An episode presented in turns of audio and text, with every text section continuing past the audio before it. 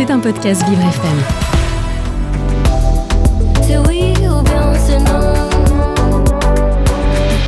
L'art des mots. Mais au fait, pourquoi Do, Ré, Mi, la perdrix, Mi, Fa, Sol, elle s'envole? C'est une de ces habitudes qui est tellement ancrée au fond de nous qu'on ne sait même plus comment elle est arrivée là, ni pourquoi. Comme une comptine qu'on aurait en tête et dont on fredonnerait l'air sans savoir ce dont il s'agit. Et justement, une comptine, c'est exactement de cela qu'il est question. Do, Ré, Mi, Fa, Sol, La, Si, Do, gratte-moi la puce, le jet dans le dos. Mais, bon sang de boutique de buanderie, teste le c'est encore que c'est ça. On dirait une formule magique sortie tout droit de la série Harry Potter. Do, Ré, Mi, Fa, Sol, La, Si. Pourtant, les oiseaux ne font pas do, mi, sol, do quand ils chantent. Évidemment, ils font le clic-lui, tout le monde sait ça. Bon, pas de panique, nous allons tirer cela au clair. Toutefois, avant de vous expliquer l'origine des termes, je dois avancer une précision. Celles et ceux qui ont fait de la musique le savent, la note Do porte un autre nom, ut, ou plutôt out, comme je l'expliquerai tout à l'heure.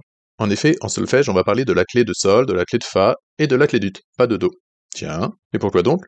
Outre la prononciation plus agréable, clé d'ut plutôt que clé de Do, la raison à cela est que euh, c'est en réalité ut, enfin out, le nom historique. Le Do est apparu plus tard que les autres notes pour remplacer un out sans doute moins facile à chanter.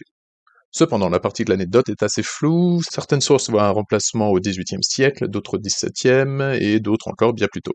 En effet, l'instauration de notre système de notation musicale remonte au XIe siècle, c'est-à-dire dans les années 1000, et fut mise au point par un moine bénédictin italien originaire de Toscane, Guido d'Arezzo. Avant cette petite révolution, on utilisait les premières lettres de l'alphabet, ce qui est encore le cas chez nos voisins anglais ou allemands. L'art des mots. Très bien, très bien. On connaît le responsable, mais d'où a-t-il tiré son inspiration?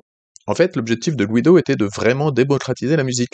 Il lui fallait donc des termes que tout le monde connaissait déjà peu ou prou. Il décida donc de s'appuyer sur le tube de l'été de l'époque, l'hymne à Saint Jean-Baptiste, un hymne de la fête de la Nativité. Des paroles de cette œuvre sont les suivantes. Attention, je vais parler latin. Ut queant laxis resonare fibris mira destorum famili tuorum sol vepoluti labireatum sante Ioannes. Ce qui traduit en commun donne quelque chose dans le genre pour que puissent vibrer des cordes détendues de nos bouches les merveilles de tes actions, libère ton impur serviteur du péché, ô Saint Jean. Classique. Alors normalement, si je l'ai bien fait et si vous avez bien écouté, vous avez pu entendre que l'ami Guido a en fait repris la première syllabe de chacune des six lignes. Ut, res, mira, femme, sol, labireatum. En fait, à cette époque, il n'y avait que six notes. La septième semble avoir été instaurée bien plus tard, à la fin du XVIe siècle, mais sur la même idée, car si, SI, est une contraction des initiales de Sante Ioannes. Et voilà, le comte est bon Bertrand.